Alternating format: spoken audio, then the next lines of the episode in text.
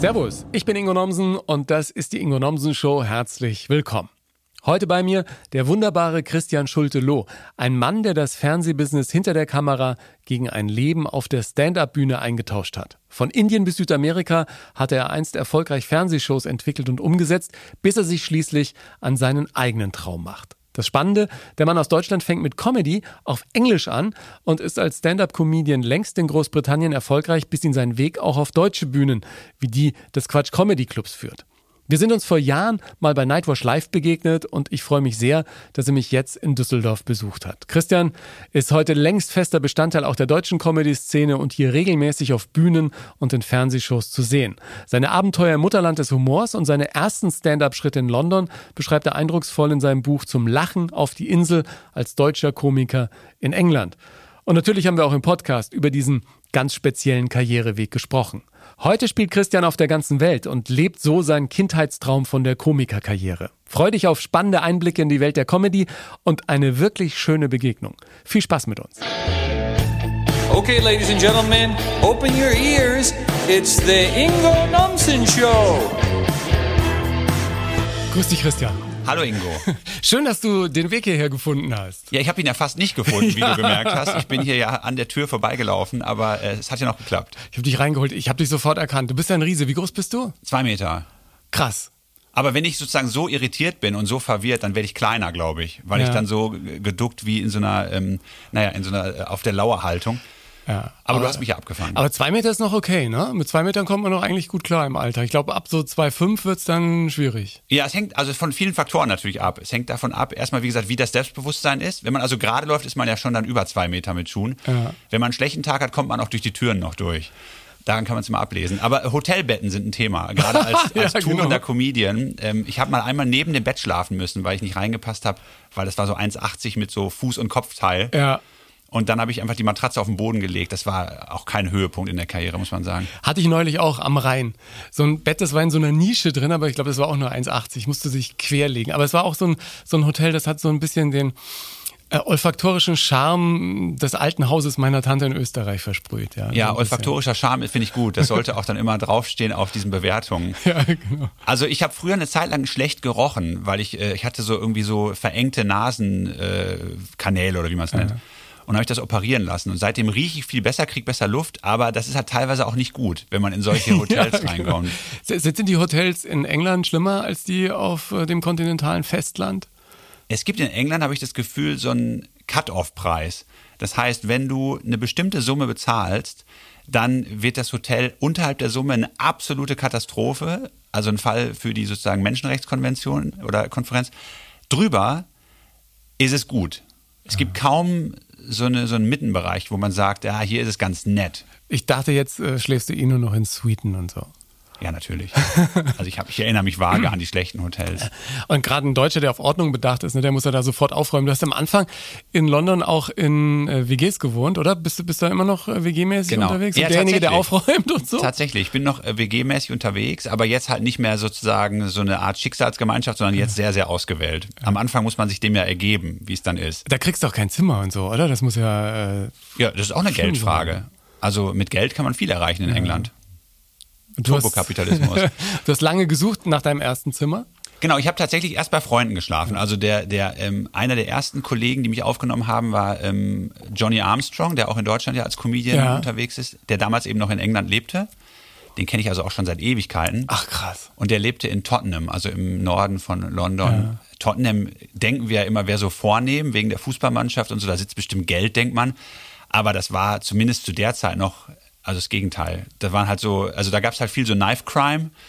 Und, ähm, Knife Crime, Messerstechereien. Ja, genau. Also ich finde, das klingt so ein bisschen Knife Crime, klingt direkt so, als wäre es ein Verbrechen, ja. was geplant ist. Dabei ist es einfach nur natürlich Stechereien. Mhm. Man musste ein bisschen aufpassen. Und es gab, das Gute war, es gab da immer noch Telefonzellen, weil es so viele Drogendealer gab.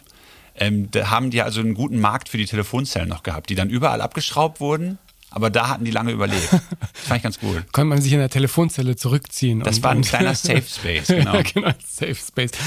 Was ich total interessant fand, du hast im Prinzip diesen Karriereweg gemacht, den so viele äh, deutsche Stars auch gerade in der Musikszene irgendwie gemacht haben. Erst im Ausland erfolgreich und dann nach Deutschland kommen. Wie die Scorpions. Ja, so ein bisschen, ja. oder?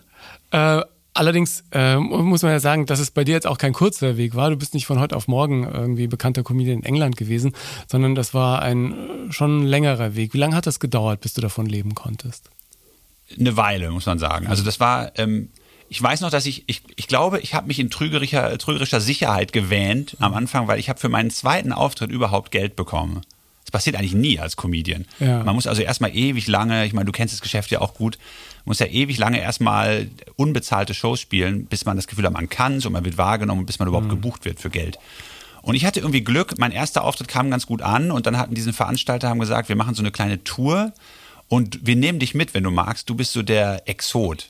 Das fand ich auch lustig. Der Deutsche, ne? Der zwei Meter große, kalkweiße Typ wird als Exot bezeichnet. Du siehst ja auch ein bisschen aus wie ein Ire eigentlich, ne? Das sagen die Leute immer, je nachdem, wo ich bin. In England sagen die, ich sehe aus wie ein Deutscher. In Deutschland sehen, sagen sie, ich sehe aus wie ein Engländer. Und wenn ich irgendwo anders bin, sagen sie meist, ich sehe aus wie ein Holländer. Also oder Holländer, ja genau. Ne? Holländer geht Also auch. irgendwie so eine, Ja. ich habe Identitätsprobleme. ja, genau.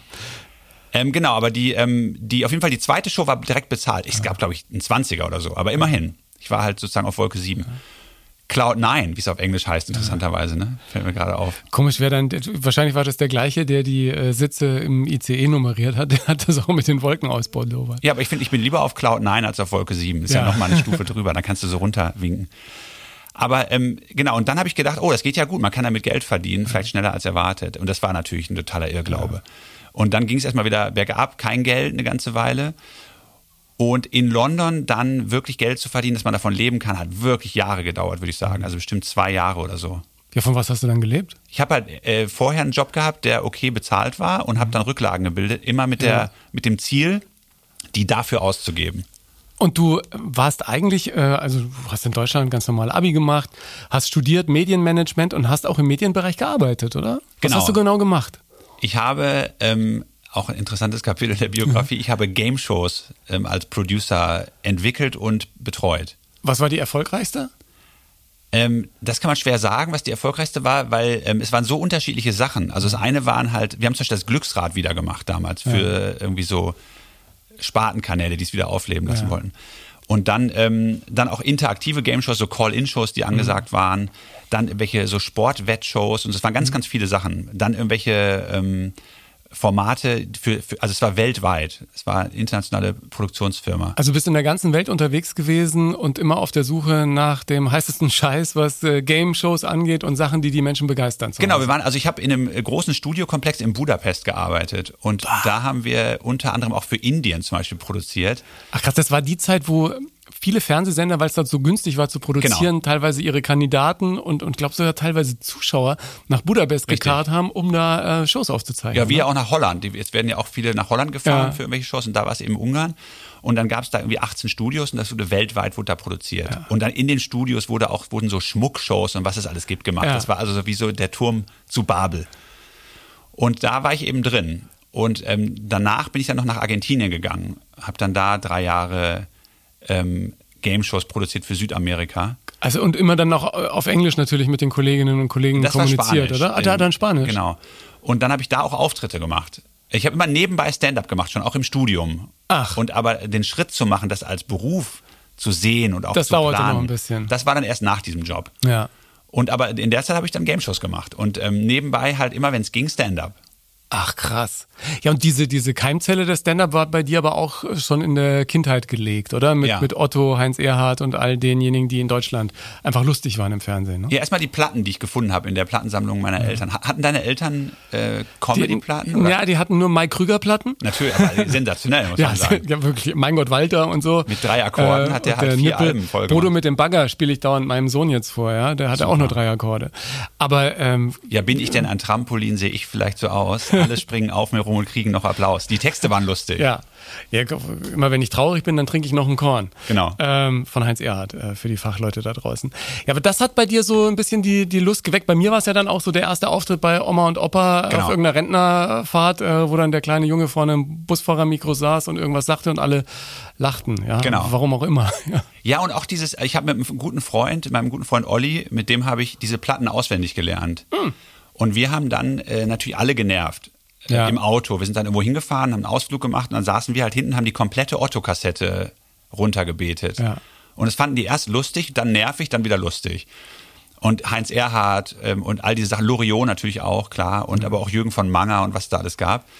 Und dann irgendwann kam dieser, ähm, kam natürlich auch die Comedy-Welle in Deutschland mit RTL Samstagnacht und Ja, so. vorher, ich habe das ja mit Michael Mittermeier hier im Podcast auch besprochen, konnte man sich ja noch gar nicht vorstellen, dass das auch ein wirklich ein Job für, für, für einen selbst jetzt sein könnte. Völliger ja, das Wahnsinn. wäre ja total, äh, Totaler weit weg. Wahnsinn. Also in, in der Kleinstadt in Westfalen, in der die Optionen waren, Junge, du bist in der Schule gut, du wirst also entweder Jurist oder Mediziner. Da, dass es da eine dritte Option gibt, auf einer Bühne zu stehen und Mist zu erzählen und dafür Geld zu bekommen, natürlich völlig abwegig. Ne? Ja. ja, aber ich fand es interessant, dass du jetzt gesagt hast, du hast mit einem Kumpel zusammen, man braucht ja immer so einen Sparringspartner irgendwie Mhm. oder jemanden, der mit einem da auf diese verrückte Reise geht. Und ich hatte in der Schule, als wir in Murnau gewohnt haben, am schönen Staffelsee, mein Kumpel Flo.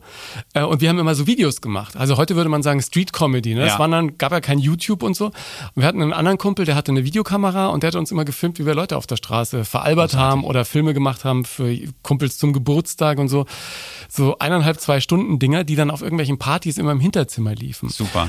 Und mich hat es dann irgendwann zum Fernsehen äh, verschlagen und er hat mittlerweile, glaube ich, seine fünfte Werbeagentur in England. Also der wohnt auch in Großartig. London Ach, und ist, großartig. macht riesen Werbespots für Coca-Cola und hat jetzt gerade mit einem ganz bekannten äh, Comedian auch in England, den kennst du bestimmt, ich vergesse den Namen immer wieder, spielt den Briefträger in Ricky Gervais Serie äh, Afterlife. Ähm, Ach ja, genau, ja. der, äh, die, die machen für irgendeine Snack-Firma, äh, Snack Seriously. Das macht er, und oder so. was? Ja, ja, das, der, Ach, hat, die hat er erfunden und der, der Comedian macht da die, Ja, großartig. äh, die Werbung. Also wir sind beide irgendwie in diesem äh, verrückten äh, Business gelandet und haben aber beide trotzdem auch studiert. Und dein Studium war ja auch nochmal vor der Karriere. War das äh, wirklich für dich, dass du das Ding noch durchgezogen hast oder dann doch eher auch fürs Umfeld und die Eltern? Das, Das ist ja schwer zu trennen, glaube Ja. ich. Also ich war natürlich damals auch noch irgendwie äh, in anderen Konventionen gefangen. Einige sind die eigenen, ein, andere des Umfelds und der Familie, keine Ahnung. Aber ich habe auch das Gefühl gehabt, also ich war noch nicht so auf dem Weg dahin, dass, dass ich dann auf jeden Fall Comedian sein konnte. Ich hatte erst gedacht, das kann dann nebenbei entstehen, aber das war ja, wie du schon sagst, so abwegig, dass das eine Option ist.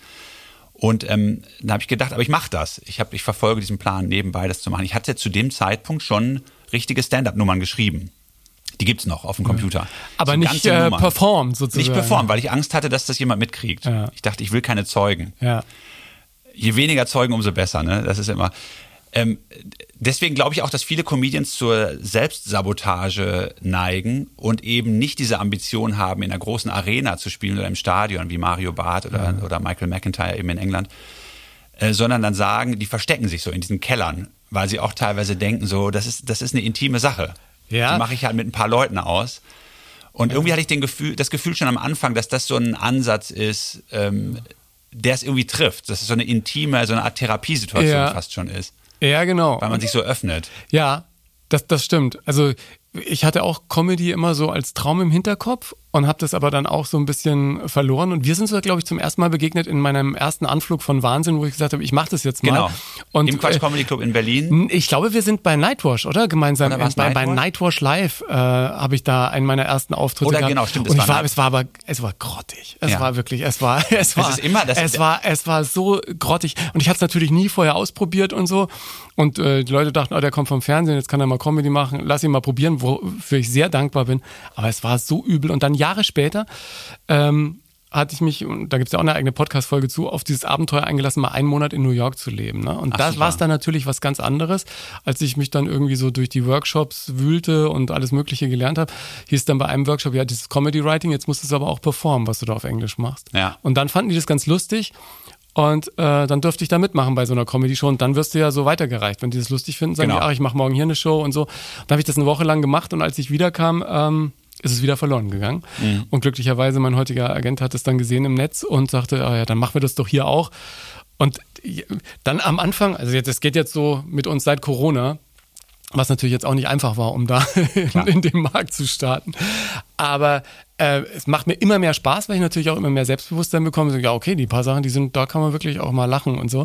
Aber was du gerade sagst, man wird es am liebsten keinem erzählen, dass man es macht, das habe ich auch noch. Wenn er sagt, jetzt poste doch mal, dass du da und da spielst, Ja. dann, ah nee, dann kommt am Ende jemand, der mich kennt und was, was Genau. denken die dann bloß? Das ist schon total so. verrückt. Das ist Also- irgendwie nicht ganz knusper. Alter. Gerade am Anfang. Und den Fehler machen ja einige, am Anfang äh, Freunden und Familie Bescheid zu sagen. Ja, das Ein war- Riesenfehler bei den ersten Auftritten. Genau. Kommt alle vorbei. Und es sieht halt so leicht leicht aus. Das ist ja das Schöne. Das, deswegen gefällt es ja uns und allen anderen auch, wenn man Comedy sieht, die gut ist, weil sie so, das sieht so einfach aus, als würde einfach nur jemand kurz was erzählen und dann lachen alle. Und so wie, was weiß ich, ein begnadeter Fußballer, Messi, Maradona, die spielen und das sieht halt so leicht aus. Und das ist der Wahnsinn, was die machen, ja? Oder Skispringen, wenn es elegant ist. Hast du das Gefühl, ja, der läuft an, dann gleitet der und dann landet der. Wenn wir das machen, sterben wir. Ja. Ne? Also Das, äh, ja, also ich, ich meine, du hast ja mittlerweile auch wie viele Jahre Stand-Up-Comedy jetzt ich, auf dem äh, Buckel? ich laufe jetzt auf die 20 zu, also im Dezember. Ja, da muss er auch ein Fass aufmachen im Prinzip. Ich glaube oder? ja, aber als ob wir das nicht regelmäßig so machen ja, genau. äh, was ich ja irgendwie interessant finde, ist, äh, weil du sagst, es sieht alles immer so leicht aus, dass ich glaube, aber es einen Bereich gibt, und da sagte mir neulich ein Kollege bei einer Mixshow, ah, der Christian Schulte-Loh, der geht einfach auf die Bühne, der, der guckt einfach mal, was kommt und so. Äh, wobei ich erstens glaube, dass du dir sehr wohl überlegst, was du da machst. Das hast du ja auch gerade nochmal bestätigt. Und auf der anderen Seite hat dem wohl auch sehr gefallen, was ich auch so faszinierend finde, wenn man sich deine Videos im Netz anguckt, wie scheinbar mühelos du mit den Leuten sprichst und dann natürlich auch auf Englisch, wenn du äh, in England auftrittst und dann immer irgendwas entsteht. Wie lange hat es gedauert, bis du diese Sicherheit entwickelt hast, dass da eben was passiert, wenn du die Menschen auch kommen lässt? Weil das ist ja auch irgendwie immer wieder so ein Sprung ins Ungewisse, ne? Wenn das Falsche zurückkommt, am Ende wird's peinlich oder hast du, bist- diese Ängste nicht mehr? Du bist doch der Interviewer. Also das heißt, du hast doch jahrelange Erfahrung, Leute zu interviewen. Das ist ja eine ganz andere Grundsituation. Auch als Moderator auf der Bühne zu stehen, ist ja was ganz anderes als äh, der Stand-Upper zu sein, der jetzt die Leute unterhält. Weil die war Erwartungshaltung beim Publikum ja, eine andere ist. Also und die Erwartungshaltung ganz am Anfang war ja auch noch immer so, dass der Moderator dann sagt, so und jetzt kommt er, ihr kennt ihn aus dem Fernsehen, Mhm. ja, ist sehr, jetzt ist er sehr lustig auf der Bühne und dann kommst du und denkst, scheiße, nein, äh, bitte nicht. Und deswegen ist es äh, dann auch in New York besser gewesen, als die gesagt haben, ja, hier ist Ingo from Germany Ja. und dann ähm, kannst halt einfach ein paar lustige Sachen erzählen. Eine und die Leute, Leinwand. Ja, und die Leute haben das nicht im Kopf immer. Genau. Ne? Also ähm, das muss man wahrscheinlich erstmal so auseinandernehmen, diese Frage, weil ich zum einen gehe ich einfach auf die Bühne und quatsch los. Ja, manchmal schon, aber äh, ich gucke mir schon genau an, wo ich da bin ne? Ja. und wer so im Raum ist. Also, äh, Also du hast quasi ein, ein Füllhorn an Stories, die du erzählen kannst und wenn du rausgehst, nimmst du wahr, was da am Anfang gut passen könnte für dieses Publikum und dann versuchst du die auch so zu bedienen, dass die mitgehen. Genau, also das Füllhorn ist da, darauf kann man sich auch verlassen, glaube ich. Aber ähm, und wenn ich jetzt ein Set spiele, also muss man vielleicht nochmal erklären für, für Nicht-Comedians. Ja. Wenn, wenn, wenn ich ein Set spiele oder wenn ich moderiere, ist es schon ein anderer Ansatz. Ja. Also, weil beim Set soll man ja schon im Idealfall so punchy sein, viele Gags haben, Ja. also hohe Schlagzahl. Und ähm, das kriegt man ja auf eine gewisse Art hin, die man schon öfter mal wieder erzeugt hat. Mhm. So. Und dann gehe ich schon mit einem gewissen Konzept raus, sagen wir mal. Aber wenn man jetzt, wenn ich moderiere oder wenn ich sozusagen extrem locker an so ein Set rangehen will, gucke ich mir den Raum an, gucke an, wer da ist. Also, ne, guck dir erst dein Publikum an, halte dann deine Rede, Mhm. Ja. Konfuzius. Und man geht raus, guckt und da muss man schon drauf reagieren. Sitzen da jetzt, was weiß ich, 200 Teenager, 200 Rentnerinnen und Rentner oder sitzt da halt ein gemischtes, heterogenes Publikum? Ist es Sonntagabend oder Dienstag, ja? Ja. Ist es und so weiter. Äh, sind die irgendwie betrunken? Liegt schon Energie im Raum oder muss ich die erst noch reinbringen in den Raum und so weiter? Und das unterscheidet dann so ein bisschen den Ansatz. Und, aber ich bin der Meinung, im Publikum lauern die besten Geschichten. Und die sind da. Man muss dann ähm, den Modus einschalten, den Lustigkeitsmodus vielleicht, den Schlagfertigkeitsmodus, den kann man, glaube ich, einschalten. Ja. Und dann sich vorher sagen, okay, alles klar, ich bin irgendwie gut drauf und schalte den ein, gehst du auf die Bühne, sprichst mit denen und bleibst in diesem Modus und dann wird's lustig. Ja. Das ist wie beim Minesweeper auf dem Computer. Ja, genau. Da liegt was. Da muss man nur klicken und sich trauen. Nizar sagte in der letzten Folge, dass wenn du das oft genug machst, ne, du natürlich auch schon alles Mögliche erlebt hast. Und dann ist halt der fünfte Bäcker da und du weißt aber, was jetzt bei einem Bäcker irgendwie die Gags sind, die irgendwie zünden. Oder Ja, das halte ich für in einen der- großen, äh, Glaubst du nicht? einen großen Fehler, wenn man da so Standard-Gags dann nutzt. Ich finde es viel besser, wenn die Gags entstehen in dem Moment. Aber da brauchst du natürlich auch dann das, äh, das Vertrauen, ne? Genau. Und, äh, und Interesse, wahres Interesse Ja. an den Leuten. Wenn da, da sitzt jemand, ne, die Leute sehen alle ganz normal aus, Mhm. aber einer sitzt da und sieht anders aus. Und der zieht mich an, ne? Der zieht uns alle immer an. Mhm. Ja. Wir gucken dann dahin. Sagen wir mal, der sitzt da total breitbeinig und beide Arme so auf den Stühlen neben ihm. Also als würde ihm der Laden gehören. Und dann ist die natürlich die Frage, die man dem stellt, ist, sag mal, du sitzt da so, als würde dir der Laden gehören. Und dann sehen das alle und lachen schon mal, weil der, der sitzt da eben so, als Ja. würde der Laden gehören. Und dann lacht er auch, weil er merkt, Mist, ich sitze ja hier, als würde mir der Laden gehören. Ja? der gehört mir gar nicht. Genau, und dann ist aber der Punkt getroffen sozusagen. Und dann guck mal, wie der reagiert.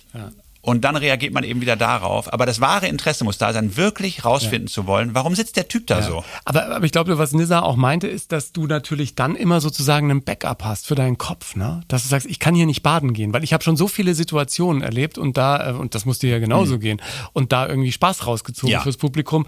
Äh, viel kann da nicht schiefgehen. Und das merkt man ja auch jetzt, wenn du drüber erzählst, dass du sagst, ja, das ist es eigentlich, ne? Was für dich das Salz in der Suppe ausmacht. Genau. Und genau, also dieses Zutrauen in ja. sich selbst und dieses Vertrauen in sich selbst, das ist schon wichtig, dass man sagt, ich habe tausendmal, wahrscheinlich mehrere tausend Male schon Leute zum Lachen gebracht.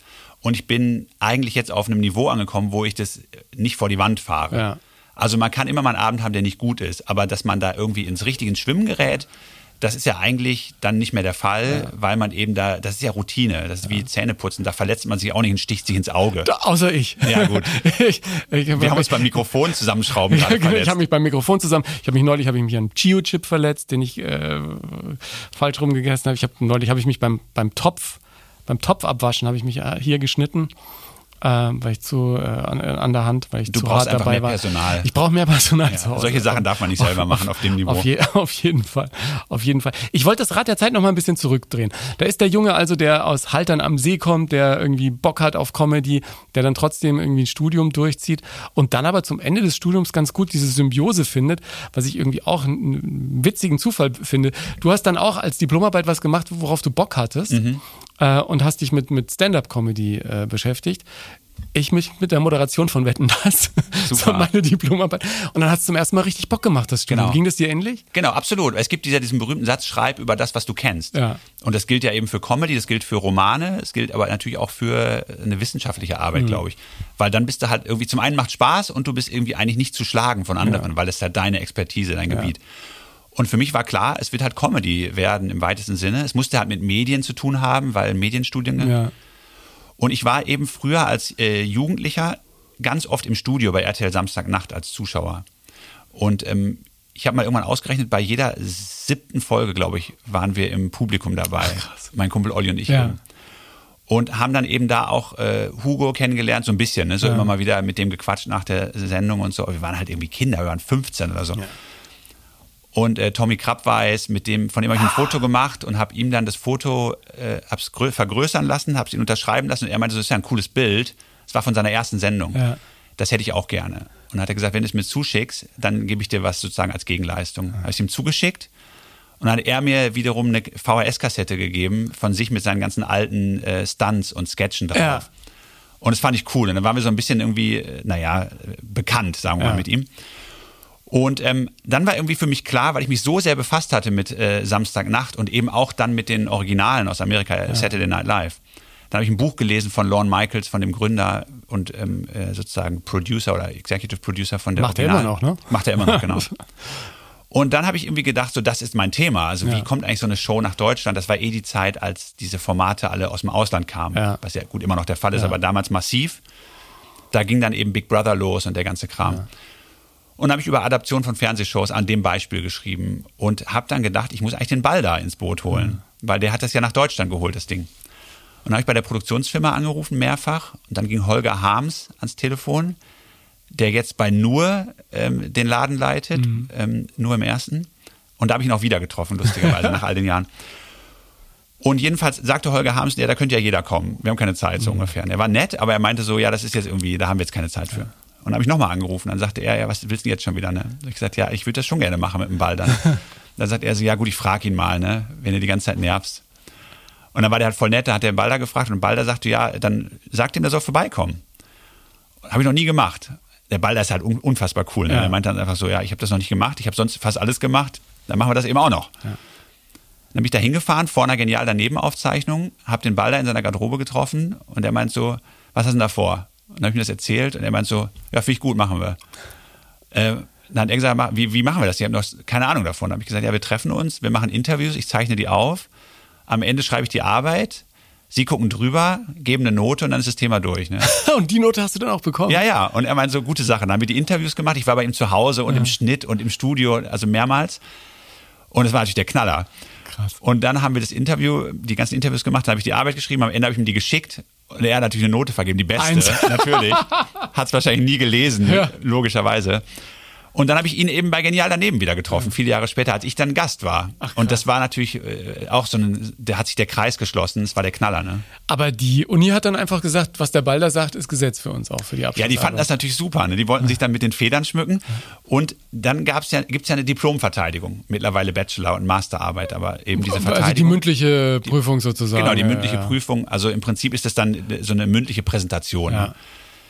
Und die war eben dann, wurde in den größten Hörsaal verlegt, weil ja da stand Zweitprüfer Hugo Egon Balder. Und alle dachten, Der Laden war voll, alle wollten den Balder sehen. Und ich wusste, dass der nicht kommt. Der hatte mir eine Woche vorher gesagt, ich schaff's nicht. Ja. Und dann haben wir das keinem gesagt, dann war der Laden voll. Dann hat mein Erstprüfer, der Professor Altendorfer, hat dann gesagt, ja, liebe Leute, wir wissen alle, warum Sie hier sind, aber den Zahn müssen wir Ihnen leider ziehen. aber das Thema ist trotzdem spannend. Und dann steht die Hälfte auf und geht. Ne? Oh, Mist. Aber es war trotzdem super. Also du hast trotzdem einen guten Abschluss gemacht. Ja, ja. Und äh, dich danach dann sofort bei Fernsehproduktionsfirmen damit beworben? Oder Ja. Und das war ein Schuss in den Ofen. wollte keiner haben? Oder? Ich habe halt den, ich habe mich beworben, als würde ich bei der Kreissparkasse anfangen wollen. Ja. Ich habe so eine Mappe gemacht und so Zeugnisse kopiert, das dahin geschickt. Das ist natürlich völliger Unsinn. Und bin dann zu den Medientagen München gefahren und habe da Leute angesprochen, so unter anderem Christiane zu Salm und Markus Wolter Mhm. und so. Und dann der Wolter fand es super, der meint so, finde ich gut den Ansatz. Und mit Balder finde ich auch gut. Dann schick, schick, schick mal eine E-Mail. Und das hat dann funktioniert? Das hatte funktioniert, genau. Ach krass. Und dann der Schritt Richtung Stand-up, wie ist der dann passiert in deinem Leben? Also du, du hast ja dann in Belgien eigentlich angefangen auf Englisch. Genau, mein erstes, ich habe ein Auslandssemester gemacht und da meinen ersten Auftritt gemacht auf Englisch. Ah, und das war schon noch während des Studiums und die haben Ja. dich dann auch mit auf Tour genommen? Genau, die haben mich ich auf Tour ganz, durch Belgien und Holland. Muss, muss auch eine sehr besondere Tour gewesen sein, von dem, was ich so davon gehört habe. Ja, das war der Knaller. Also wir sind dann durch die Gegend gefahren und ich habe da irgendwie, also ich habe, die G- Gags haben nicht funktioniert, Ja. die ich mir überlegt hatte, weil ich ja keine Ahnung hatte, wie sowas funktioniert. Ja. Aber alles drumherum hat funktioniert. Wenn ich gesagt habe, ich bin Deutscher, haben die sich totgelacht. Geil. Deutscher Comedian fanden die lustig. Und, und so ging es halt weiter. Und dann habe ich mir auf der Tour ein Set erarbeitet, ein Programm sozusagen. Habe gemerkt, was die lustig finden. Und nur so geht's ja, ne? Ja. Man kann das nur machen durch Trial and Error. Ja. Und dann hat es Spaß gemacht, richtig Spaß gemacht. Und dann habe ich die ersten Engländer kennengelernt und dann war klar, der Weg führt nach London. Ja. Ja, aber gut, dann ist es auch nochmal eine andere Nummer, oder? Du kommst nach London und äh, kommst irgendwo in einem WG-Zimmer unter und sagst so, ich werde jetzt hier Comedian. Bist du da auch mit einer Mappe dann von Comedy Club zu Comedy Club? Das Oder wäre nur konsequent das? gewesen. Hier ist ein notariell Ja, genau. beglaubigtes Ich habe Zeugnis schon Belgien bespielt. der Marienschule in Haltern. Ähm, nee, das war dann tatsächlich, also der wichtigste Einstiegspunkt war das Edinburgh Fringe Festival. Ich bin also als erstes nach Edinburgh gegangen, nach Schottland. Da Also es ist eines der größten Comedy-Festivals der Welt. Genau, es ist das größte ähm, und es ist ein nicht kuratiertes Festival. Hm. Das heißt, jeder kann da auftreten. Also das heißt, du mietest dir einfach irgendeinen Laden und trittst da jeden Abend auf oder guckst dich, dass du da irgendwo reinkommst ja, genau. mit einem Slot. Man muss nur irgendwo einen Raum kriegen. Ja? Das- also alles ist da aber ein Raum. Ja. Also da wird auch ein Friseursalon zum Auftrittsort. Und dann organisieren die sich irgendwie eine Nummer, dann sind die also ein Venue und haben eine Venue-Number und dann kann man da auftreten. Und dann bist du eine von, ich glaube, ungefähr 5000 Shows pro Tag oder so. Krass. Also das ist, die ganze Stadt ist in Aufruhr und die Durchschnittszuschauerzahl ist wohl sieben, hat mal irgendwann jemand gesagt. Wie viel waren bei dir? Äh, am ersten Tag waren es so 20 Ja. und dann habe ich es langsam aufgebaut. Ähm, und dann waren es vielleicht am Ende des Festivals so 50, 40, 50, aber Das an den guten super. Tagen, ja. An Ja. den schlechten Tagen dann eben 25 Ja. oder so. Und ja, es war also ein Hassel. Ne? Ich bin durch die Gegend mit Flyern, habe die Zettel verteilt und habe die Leute angequatscht auf der Straße, wie so ein Staubsaugervertreter. Ja, wie so in Lorette Mar, die Jungs, die Genau. die Feriengäste in die Disse kriegen müssen. Heute Abend Eimer saufen. Ja, genau. Aber die haben wenigstens was in der Hand, also ein Eimer. Und ich hatte halt nichts in der Hand, nur ein paar lau lauwarme Gags, aber die waren gut. Die Show war, glaube ich, gut. Ich habe ja. jahrelang vorher schon Comedy gemacht. Genug ausprobiert? Genau, viel getestet und dann wusste ich, okay, ich kann 40 Minuten, 45 Minuten, ich sollte eigentlich eine Stunde, aber das kontrolliert ja keiner, Ja. Gott sei Dank. Da habe ich so 40 starke Minuten, glaube ich, gehabt. Am Ende mich mit dem Eimer an die Tür gestellt und Geld gesammelt. Und dann ähm, und in einem Zimmer gepennt, da irgendwo in so einer riesen WG mit elf Leuten aus Israel, so eine Theatergruppe, die erstmal ge gesagt haben, du bist Deutscher? Jetzt setzen wir uns mal an den Tisch und haben Dinge zu besprechen. Das Ja. war sehr lustig. Sind die zur Show gekommen und haben sich gefreut, dass ich einen Holocaust-Witz drin hatte und meinten, die fanden das super, die hätten alles andere schrecklich gefunden, wenn ich das alles einfach Ja. ignoriert hätte. Das war gut. Ja. Und da Ja, ging's das- los. Da habe ich die Kontakte geknüpft in Edinburgh, um dann nach London zu gehen, weil da ja die ganze Branche immer ist, jedes Jahr im August. Ja, krass. Also das mit den Holocaust-Witzen war in New York übrigens auch so. Da, ich glaube, ich bin durch die, äh, also man musste in diesem Workshop in dem einen das Zeug dann erzählen, was man so geschrieben hatte. Und dann, äh, ich, ich war echt sehr unbeholfen beim ersten Mal, weil da sitzen ja dann immer Comedians, die dann auch wirklich jeden Abend in den Clubs arbeiten. Sagst du ja, I'm Klar. from Germany and I'm, I'm trying to be funny, ja. Dann haben alle schon eben schon gelacht. Ja. Dann sag ich, just to make up for what happened, ja. Ja. Und dann hast du natürlich Super. Ja, und das, äh, da hatte man dann die Amis irgendwie alle auf, auf seiner Seite, ja. Das Aber ist am Anfang ein bisschen komisch, ne, wenn man so einen Gag macht und denkt, äh, kannst du es bringen, aber Ja, aber das ist ja auch, also das ist ja genau der Punkt, dass man eigentlich die Sachen adressieren muss, die sozusagen the elephant in the room. Ne? Ja. Also es gibt halt dieses Thema und da musst du als Erster drüber sprechen, weil sonst denken alle, hä, was ist mit dem los? Und hat das dann was gebracht, Edinburgh, dass du von dort aus sozusagen in die Clubs auch gebucht wurdest? Ja, und das war, das war tatsächlich Gold wert, weil ich Mhm. bin dann, ähm, habe da viele Kontakte geknüpft. Die Leute, wenn jemand neu auftaucht Mhm. in der Szene, der es schon so ein bisschen kann, weil ich hatte ja sieben Jahre Erfahrung oder sechs Jahre Erfahrung da schon. nebenbei. undercover sozusagen. Genau, keiner hat das mitbekommen. Ist, also das ist ein Segen gewesen. Es gibt ja oft auch Leute, die mit 19 schon zu so einem Star-Level katapultiert werden. Und natürlich ist es gar nicht so einfach. Man denkt immer so, ja, die sind doch gar nicht so lustig. Ja, klar, wie denn auch, ne? Und ähm, alle gucken zu. Bei mir war es gut, ich konnte jahrelang mich sozusagen verbessern und ausprobieren und keiner guckte zu. Also nur zu empfehlen. Ja. Und ähm, dann bin ich da aufgetaucht und war eben schon gar nicht so schlecht. Und dann sprachen die Leute so ein bisschen über mich, zumindest einige, und sagten so, hey, wo kommt denn der Typ her? Der ist ja. gar nicht so schlecht. Und der ist irgendwie anders und der ist natürlich Deutscher, ist auch ganz speziell. Ähm, den müsst ihr auch mal buchen. Sonst, dann machte das so ein bisschen die Runde und habe ich am Ende des Festivals hatte ich dann schon das Gefühl, jetzt bin ich bei einigen auf dem Schirm. Und dann haben die auch alle gesagt, komm nach London. Ich habe einen Club in London, wir buchen dich. Und dann bin ich nach London, dann gab es dann so, in so kleinen Clubs war das dann natürlich, ne?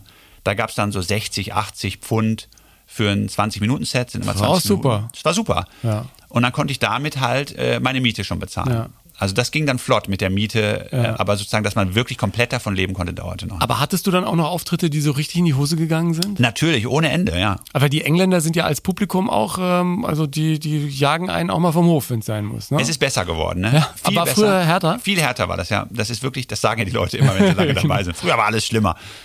Früher war es, ähm, ich würde sagen, brutaler. So, jetzt sind die Leute, es wird weniger gebuht, weniger ähm, dazwischen gequatscht. Früher war es wild. Also da waren auch dann, wenn eine Frau auf die Bühne ging, sind oft die Hälfte der Leute aufgestanden und gegangen auf Toilette, weil die dachten, Frauen sind eh nicht lustig. Das macht heute keiner mehr. nee, das kannst du nicht mehr bringen. Und ähm, oder früher haben die dazwischen gerufen, jetzt nehmen die eher ihr Handy raus und lenken sich ab, weil sie wissen, gleich ist es vorbei. Durchhalten. Ja, genau. Gleich kommt der nächste. Weil im Club sind es ja immer vier Comedians, das, das wissen die ja alle. Und ähm, früher hätten die dann ihren Unmut gezeigt. Gibt's immer noch, aber nicht mehr so viel. Und das war aber da wild. Ich wurde von der Bühne, Bühne gebuht, richtig gebuht. Aber hast du auch Momente gehabt, wo du gedacht hast, war das die richtige Entscheidung, jetzt eine erfolgreiche Karriere hinter den Kulissen des Fernsehgeschäfts weltweit sausen zu lassen für ein paar Buchrufe äh, in, in London, wo man sich irgendwie von der Bühne schleichen muss? es ist echt seltsam, dass man sich das antut. Da habe ich dann immer gedacht. Und ich meine, du kennst es ja auch, es gibt diese, diese entweder, also man sagt eigentlich, ich will es nie wieder machen nach so einem schlimmen Auftritt. Was habe ich mir überhaupt angetan, das jemals zu denken, dass das eine gute Idee ist? Gleichzeitig kann man sich nie vorstellen, damit aufzuhören, weil es so wichtig ist und so ein gutes Gefühl ist. Ja, weil man halt, wenn man einmal sozusagen von dieser Frucht gekostet hat, Genau. wie das ist, wenn du auf die Bühne gehst und irgendwas, was in deinem Hirn entstanden ist, andere zum Lachen bringt und diese Energie zurückkommt. Also ähm, ich, ich weiß noch, mein allererster Auftritt, wo es richtig, also wo es funktioniert hat, ich mir gedacht habe, ey, ich war selber, ich war in so einem, und den gibt's auch als Video, was, vielleicht stelle ich den irgendwann mal online, war bei Kunst gegen Bares in Köln. Da habe ich selber so gelacht, dass mein Bruder zu mir gesagt hat, sag mal, was hast denn du genommen gehabt? Ja. Aber ich war einfach so berauscht davon, dass das irgendwie äh, andere lustig finden. Ja, ja. Wahnsinn ist das, kaum zu beschreiben. Und Ja. Nach Jahren ist es, glaube ich, so, also am Anfang ist es noch so, dass man auf der Bühne auch nachdenken muss. Was sage ich als nächstes? Man kann da auch, es gibt am Anfang der Karriere noch Momente, wo man Blackout haben kann. Das frag mich. Ja, es dann Oder wieder Gags vergisst, wo du denkst, da waren nur noch zwei auf der, Genau. auf der Straße. Und irgendwann gibt's das nicht mehr. Irgendwann hat man dieses Gefühl, man, man denkt nicht nach, man hat immer was zu sagen und man ist, und das ist halt, ich finde, das ist der perfekte Moment, den man dann erreicht, auf der Bühne zu sein, im Hier und Jetzt. Man denkt nicht an die Zukunft, man denkt, nicht, man denkt einfach gar nicht. Also man denkt auch nicht an die nächsten drei Gags, die noch kommen, Null. sondern man genießt einfach, dass man jetzt einen sagt, eine Ja. Pause lässt und alle lachen. Genau. Und genießt das. Und momenthaft kommt mal dieses kurze Überlegen, was sage ich denn als nächstes. Ja. Aber es ist selten. Eigentlich ist man wirklich, man ist Zen. Ja. Und Eigentlich wie, in- wie in so einem. Flow, ne? Genau. Ja. Vergisst du dann auch die Zeit? Ja. Ist dann blöd, wenn man zu lang wird und der Voll. nächste Comedian wartet. Ja, es ist natürlich echt schrecklich, ne? Ja. Echt schrecklich. Das mag auch keiner, wenn der vor dir dann das Ganze so, das sozusagen so lange melkt, bis da nichts mehr drin Ja. ist in dem Euter. Aber ähm, wir haben ja alle eine Casio-Uhr. Das ist ja die Comedian-Uhr. Das ist ein Ja. Vibrationsalarm. Und die hat auch ein großes Display, dann kann man immer die Zeit sehen, aber klar. Ansonsten gibt es ja das Licht, das ist ja das ja, ja, Schöne. das, äh, so nach zehn Minuten, oder entweder nach sechs Minuten, also vor der letzten Minute oder so. Ne? Genau, oder wenn du 20 Minuten spielst, gibt es meistens so dann, was weiß ich, zwei Minuten vorher, dann kann man auch irgendwie was zu Ende erzählen. Ja. Es gibt eine schöne Anekdote aus England, ein sehr lustiger Comedian, Adam Bloom heißt er, sehr, sehr lustig. Ähm, unglaublicher Comedy-Geek und Nerd, also ähm, besessen vom perfekten Witz. Ja. Der würde sich dein Set angucken und dann fragen, ob es okay ist, dass er kurz mit dir drüber spricht. Aber der ist so charmant und so witzig. Und dann sagst du ja und dann analysiert er das und sagt dir so Kleinigkeiten, ne, die er noch irgendwie umbauen könnte oder wollte oder so. Jedenfalls redet er nur darüber. Und ähm, als er noch verheiratet war, sagte seine Frau einmal zu ihm, sag mal, Adam, du redest nur über Comedy, ne? den ganzen Tag nur über Comedy. Können wir nicht einmal 20 Minuten, nur 20 Minuten mal nicht über Comedy sprechen? Und daraufhin sagt er, alles klar, kannst du mir bei 17 ein Licht geben? ja, genau. Du bist da auch ein bisschen nerdig veranlagt, was Comedy angeht? Oder ist es einfach nur die Leidenschaft, oder? Die sich Ja, nee, Nerd, ich bin jetzt nicht so, dass ich mir den ganzen Kram angucke. Ja. Also habe ich früher gemacht und jetzt eher nicht mich sehr ausgewählt interessiert mich das. Aber ich gehe halt live, gucke ich mir ganz, also wenn ich irgendwo auftrete und die Kollegen sind auf der Bühne, gucke ich mir das alles immer gerne an. Ja.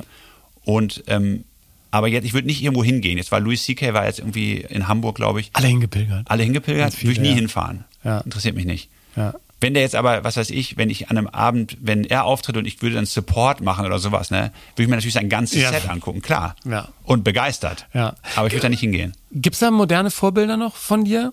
Oder ist Louis C.K. so einer, der hat ja auch ein bisschen Stress gehabt mit. Äh, Finde ich schön, die Formulierung. Ein bisschen Stress gehabt. äh, googelt das einfach, wenn Genau. es euch interessiert. Äh, müsste eigentlich auch, wenn man L-O-U eingibt, direkt schon kommen, Ähm, Ja, genau. der gesamte Fall. Google Der ergänzt Fall. Ich sage nur MeToo. Nein, ähm, wa- was, was sind die Leute, die du cool findest heute? das. Äh, wen ich lustig finde, Ja. meinst du? Ich finde immer meistens die Leute lustig, die so ganz anders sind als ich selbst. Hm. Ist, glaub ich, geht dir das auch so? Ja, ich habe das ja auch bei Gelegenheit schon mal angesprochen äh, in den Insta-Lives, dass es mir jetzt so geht, wenn ich diese Mixshows spiele, wo ich mich echt über jede freue, wo ich dabei sein darf, und dann auch so richtig äh, gute Kolleginnen und Kollegen sehe, dass ich dann immer denke, wie bei meiner Musikerzeit, wenn du in einem anderen äh, Genre im Konzert bist, denkst du, oh ja, Jazz wäre geil. Jetzt eigentlich Jazz machen. Oder dann, oh nee, eine, eine reine Rock'n'Roll-Band ist doch schon das Beste. Ja. Oder vielleicht doch ein bisschen mehr Soul. Und so ist es dann auch bei, oh, man müsste mehr One-Liner machen. Jetzt mit Johnny Armstrong viele Shows gespielt. Ich dachte, ey, der macht eigentlich zack, zack, zack, ein Ding nach dem anderen, wie ein Maschinengewehr. Das Johnny ist es vielleicht. Und Johnny sagt dann, ah, ich würde gerne auch mal so Geschichten erzählen. Genau. Und, äh, und wahrscheinlich ist das Geheimnis äh, wirklich das, was für so vieles im Leben gilt. Du musst das machen, äh, was aus dir rauskommt und wo- wofür du brennst. Und Genau. dann genießen, was die anderen machen, aber dich nicht vom Weg abbringen lassen. Ich habe auch schon ein paar Mal bei Mixshows, weil dann äh, ich dachte, oh, ah, vielleicht machst du es doch jetzt ein bisschen anders. Mhm. Und es ging dann immer in die Hose, ja, wenn du dann das, was eigentlich funktioniert, plötzlich wieder umstellst. Äh, das ist Ja, doof. muss sich selber treu sein. Ja. Das merken die Leute auch, glaube ich, Genau. wenn das nicht der Fall ist. Ähm, ja, Johnny zum Beispiel, als ich ihn kennengelernt habe, vor x Jahren, ne, hat er äh, Witzebücher studiert und um die Struktur zu verstehen, wie ist eigentlich ein Witz aufgebaut, warum ist ein Witz lustig und so weiter. Und hat die Witzebücher wirklich studiert, ganz dicke Bücher und das analysiert und glaub, versucht so die Formel zu knacken. Und das merkt man ihm heute an. Das ist halt schon immer sein Interesse gewesen, sozusagen gute Gags zu schreiben und zu bauen und, so. und ne? aber ja, Das ist aber er eben. Dinger, die äh, richtig zünden. Genau, ne? die auch heftig sind und so. Also ich finde halt, um deine Frage nochmal so zu beantworten, ich finde das Stuart Lee super. Für mich der Beste in England irgendwie. Daniel Kitson, der ist nicht so bekannt in Deutschland wahrscheinlich, aber der, von dem gibt es auch nichts online. Mhm. Der hat eine Mailinglist, also der ist so ein bisschen äh, versteckt unterwegs. Ja. Und dann damit verkauft er aber Riesensäle aus, riesig, weil die Leute er hat so eine Kultanhängerschaft. Sehr, sehr genial ist es. Ähm, dann finde ich, ähm, fand ich halt Norm MacDonald super, der leider gestorben ist letztens. Sehr lustig. Mein guter Freund Al LeBell finde ich sehr, sehr lustig. Amerikaner, der auch mehrfach bei David Letterman in der Sendung war und so.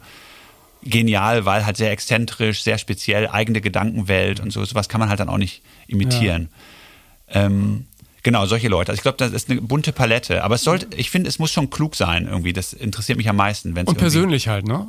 klug und persönlich, ja. ja. Aber Ja. auf eine gewisse Art klug, dass man das Gefühl hat, die Person sieht die Welt irgendwie anders, hat nochmal eine zusätzliche Ebene drin. Das gefällt mir. Ha- Hast du dir vorher genau Gedanken gemacht, wie du auf der Bühne sein willst? Oder was für ein, was für ein Mensch du da sein willst, der dem Publikum gegenübertritt? Ich glaube, ich bin viel zu gefallsüchtig. Ich bin auf der Bühne, die Leute lachen, dann denke ich, dann ist das gut. Dann mache ich, da- genau. dann mach ich da weiter. Genau, immer, immer rein damit. Immer, Genau. äh, immer rein damit. Du könntest dir heute auch nicht mehr vorstellen, fürs Fernsehen hinter den Kulissen zu arbeiten, Nein, oder? schreckliche Branche, muss ich sagen, wirklich. Ich weiß, du musst, die sind jetzt wahrscheinlich die Hände gebunden da. Nein, ach, ich, ähm, ich genieße momentan einfach das Ausprobieren. Ne? Mhm. Also ich möchte dann auch gerne irgendwann wieder äh, Fernsehen als Moderator machen, aber ich glaube, ähm, dass diese Erfahrung als äh, Comedian möchte ich ja nicht missen. Und Klar. die sind ja auch super für jede Moderation. Also, Also ich äh, meine das auch, also ja, klar, moderieren ist natürlich ein anderes, äh, anderes Ding, ne? Klar, und in Fernsehshows auftreten ist ja auch spaßig und macht Spaß. Aber, ja, aber so hinter den Kulissen, hinter der, den der Kulissen, Kreative zu sein, der da zusammenbaut, was am Ende was dann Weg andere Leute, findet. nein, Ja? nee. Ja. Ich habe auch, ne- ich habe äh, schon über die letzten Jahre immer viel geschrieben für Fernsehsendungen auch, also für Satiresendungen und so. Ähm, und auch für Kollegen, die dann teilweise ihr Programm oder eine Nummer für eine Fernsehsendung mir geschickt haben, wo ich die überarbeiten kann und so. Über die du nicht reden darfst. Genau.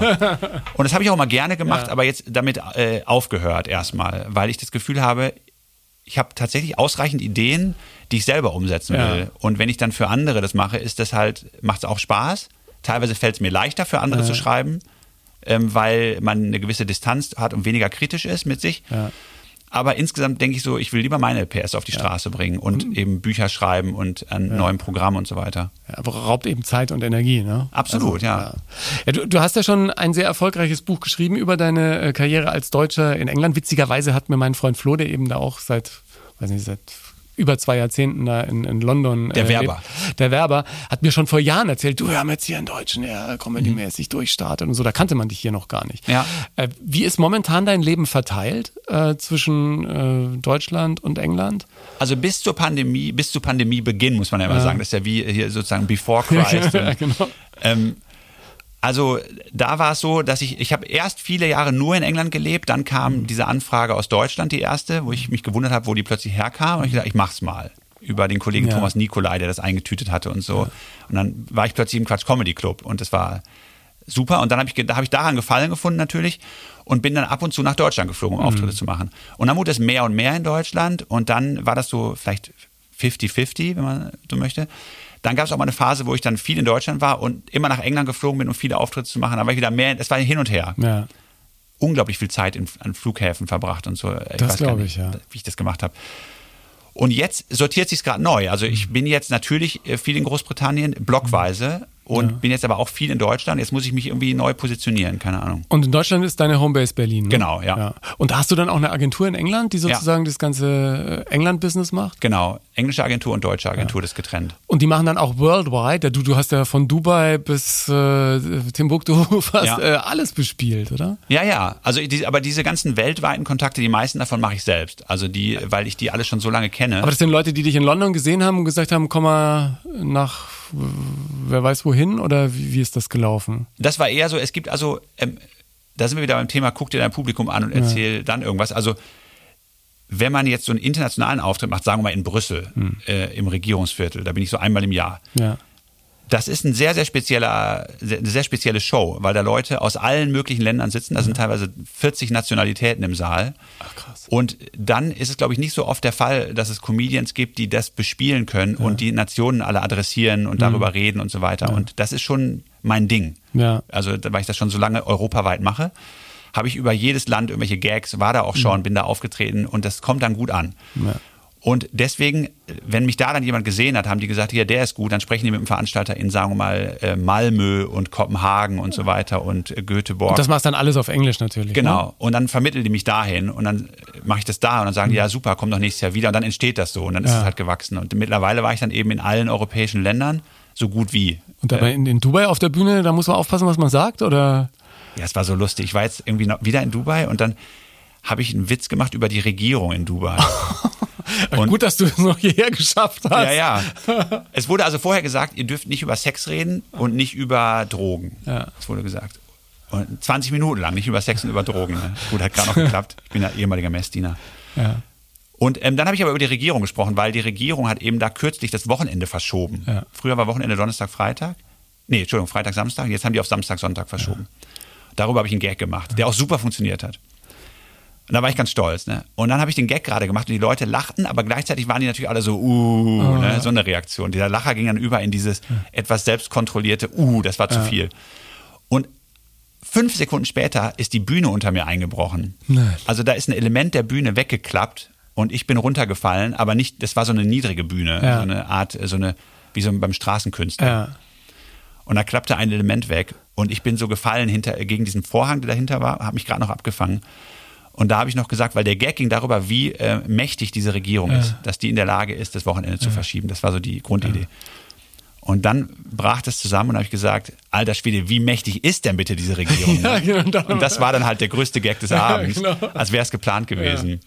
Aber da habe ich auch gedacht, so, es kann natürlich sein, dass es da Stress gibt. Und dann äh, kommt man halt nicht zurück.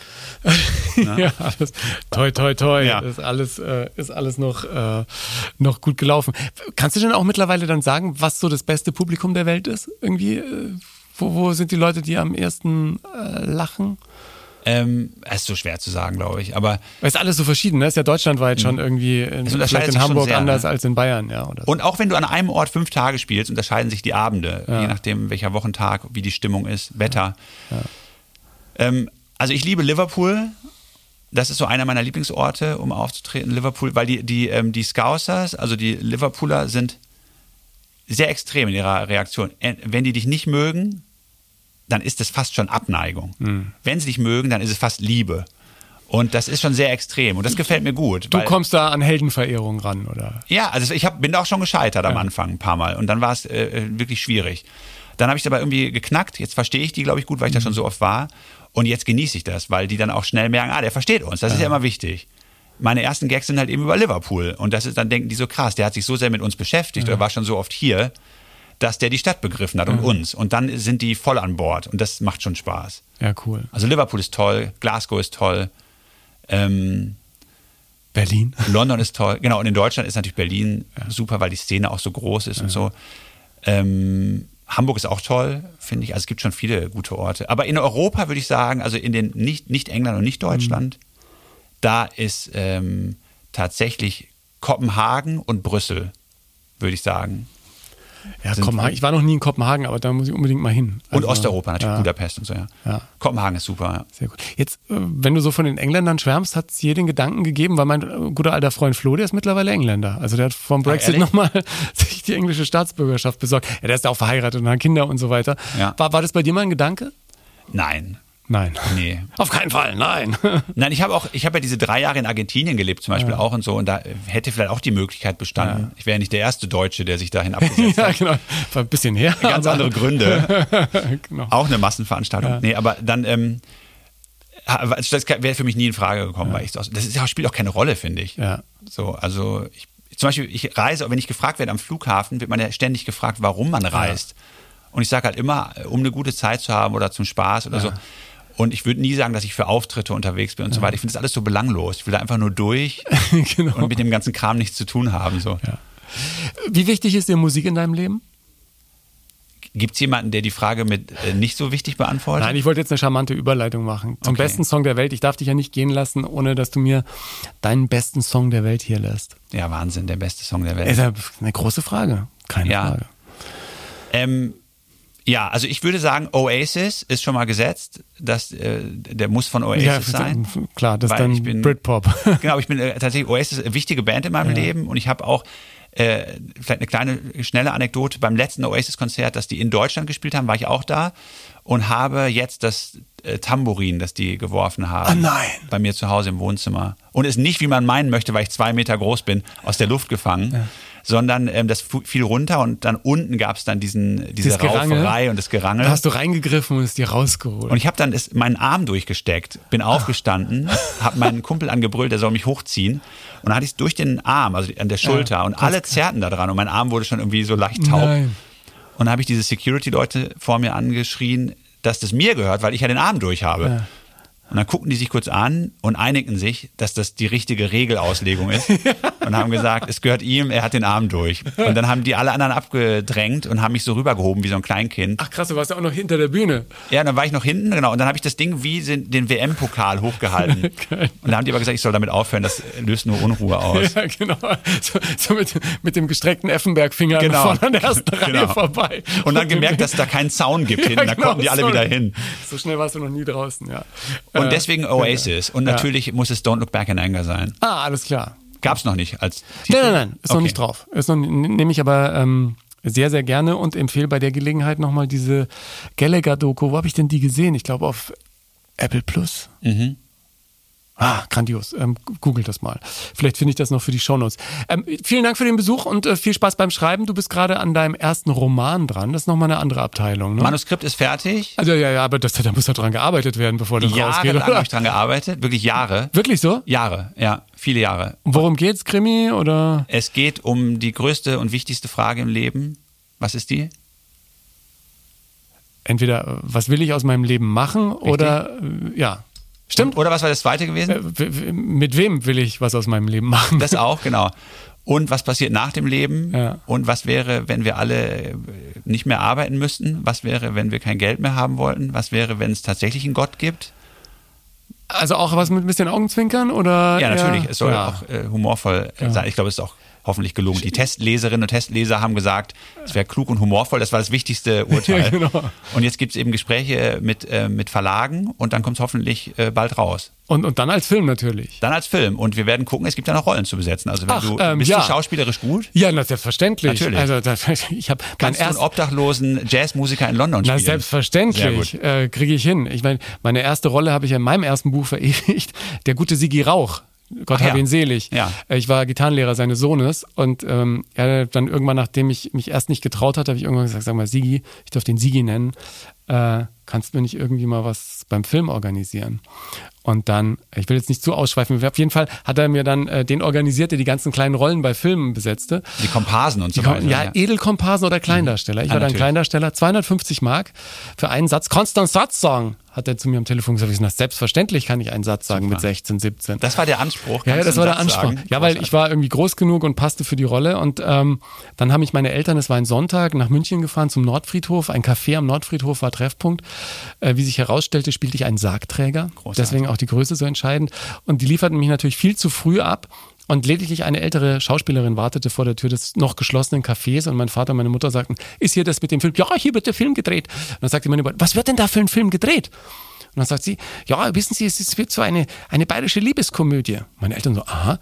Ja, mit allen bayerischen Volksschauspielern. Und, und wissen Sie, ähm, es, es wird, ja, was wird denn das genau für ein Film? Sagt, ja, es wird so eine, so eine Sexkomödie, aber ich glaube, es wird auch eine Hardcore-Version gedreht. Wow. Oh, meine Eltern schauten sich an und äh, am, am meisten hat mich gewundert, dass meine Eltern wussten, was das ist. Eine Hardcore-Version. Sensationell. Also, da wäre ich stolz. Ja, genau. Mich hat am meisten gewundert, dass die Frage, können Sie einen Satz sagen? ja, das war Die damals Frage das, war, wo die gesagt haben, das ist das, was wir ihm sagen Genau. müssen. Aber die Pointe am Schluss ist natürlich, dass ich nachsynchronisiert wurde, was, ähm, Großartig. was für mich dann sehr traurig war. Ich war auch, ganz kurz noch, ich war auch einmal, ich habe einmal in einem Kinofilm mitgespielt, ähm, als Jugendlicher, eben als Komparse, ohne, Spra äh, ich konnte keinen Satz sagen, deswegen durfte ich auch keinen. Es war, glaube ich, ein Film ohne Hardcore-Version. Es war nämlich mit Heiner Lauterbach und Franka Potente, der hieß ähm, Schlaraffenland. Ah, ja, Klassiker. Genau, und wurde gespielt im oder gedreht im Zentrum in Oberhausen, in diesem riesen Einkaufszentrum. Ja. Und es gab 100 Mark für einen Abend Arbeit. Das war eine Menge Kohle für einen Abiturienten. Und dann bin ich hingefahren und dann ähm, waren die alle mit Regenkleidung angezogen, die Leute. Nur ich nicht. Ich hatte einen Anzug an, weil ich dachte, ich will auffallen. Ich hatte einen Anzug mit, einer, genau. mit, einer, mit einer grellen Krawatte. Ich dachte, ich, ich falle auf. Ähm, ich hatte wohl die, diesen Brief oder E-Mail, ich weiß nicht, ob es schon eine E-Mail war damals, nicht zu Ende gelesen, ähm, dass das eine Regenszene war. Und Du ich warst war so Einzige. nass in diesem Anzug nachher. Und ich habe den Film nie geguckt, weil ich mich so geschämt hatte danach. Ehrlich gesagt, ich habe hab mich auch geschämt. Äh, Ich habe natürlich nichts gesehen, da war nichts von Hardcore und so, ne? Aber ich habe den irgendwie mir 100 Jahre später dann mal aus dem, aus dem Netz besorgt. Ähm, man sieht mich auch noch ganz genau. Mein, mein Bruder ist der ja. sage ich jetzt. Im, Im Buch steht's drin. Muss man einfach Äh, googeln, Ingo heißt- Nomsen Hardcore, dann findet man das schon. Kokosnüsse und Bananen, glaube ich, war der Titel. Ähm, allein da hätte man skeptisch werden müssen. Nein, was witzig ist, ich habe ja später auch lange beim Film gearbeitet und mein Bruder auch, äh, der macht das heute noch und hat dem, unserem Onkel mal eine Komparsenrolle besorgt in einem Kinofilm, den er gemacht hatte. Super. Und mein Onkel wollte auch auffallen, es war äh, von Josef Filzmeier, ich weiß gar nicht mehr den Titel, ähm, ging es auch um äh, die ähm, entscheidende oder, oder die traurige Zeit deutscher Geschichte. Und mein Onkel spielte einen Soldaten, der nur im Hintergrund vorbeilaufen sollte durchs Bild, aber er äh, sah dann, wo die Kamera ist und dachte, oh, auf der anderen Seite sieht man mich ja mehr. Und während du den Film siehst, siehst du, wie plötzlich einer von, einer ganz hinten von zwei Soldaten gehen nebeneinander und plötzlich wechselt der eine die Seite. Und dann bin ich besser zu Bin ich sichtbarer. Sehr gut. In diesem Sinne, wir freuen uns auf das Buch. Dauert dann noch drei Jahre, bis es rauskommt, oder? Ja, also wenn alles gut läuft, dann äh, nächstes Jahr. Nächstes Jahr. Ja, also gut. Das hat ja ne, Buchbranche ist ja ein bisschen langsamer, hat ein bisschen Vorlauf, aber nächstes Jahr. Titel? Äh, das wird noch nicht verraten. Nein, das ist, auch noch nicht, ist ja noch nicht endgültig. Ja, ja. Oh, das, das war eine heiße Diskussion mit das, dem Ja, ja. Aber ich bin da, da bin ich dickköpfig. Ja. Okay, und mit der Verfilmung bleiben wir in Kontakt. Absolut. Eine Rolle ist besetzt. Das ist ja eine gute Nachricht. ja, sagen, ne? genau. Also, Thank you so much. Ja, danke dir. Servus. Wenn du mehr zu den Menschen im Podcast wissen und tiefer in die Themen eintauchen willst, in den Shownotes gibt's jede Menge Links dazu. Folge mir auf Instagram oder Facebook, teile den Podcast mit deiner Community und anderen, denen er gefallen könnte, poste dein Feedback unter den Beiträgen zur Folge oder schick mir einfach eine Nachricht. Wenn du Lust hast, schau gerne auch in mein Buch Hilfe, ich bin zu nett rein, in dem ich meine Entwicklung der letzten Jahre beschreibe, raus aus der Nettigkeitsfalle, rein in ein ganz neues Leben. Ich freue mich, wenn du auf Apple Podcasts oder Spotify eine ehrliche Bewertung abgibst, das erhöht die Sichtbarkeit der Show. Dank dir dafür. Die Playlist zum Podcast heißt Der beste Song der Welt und die gibt's auf meinem Spotify-Kanal. Alles wird in den Show Notes verlinkt. Dir vielen Dank fürs Hören heute und bis zum nächsten Mal.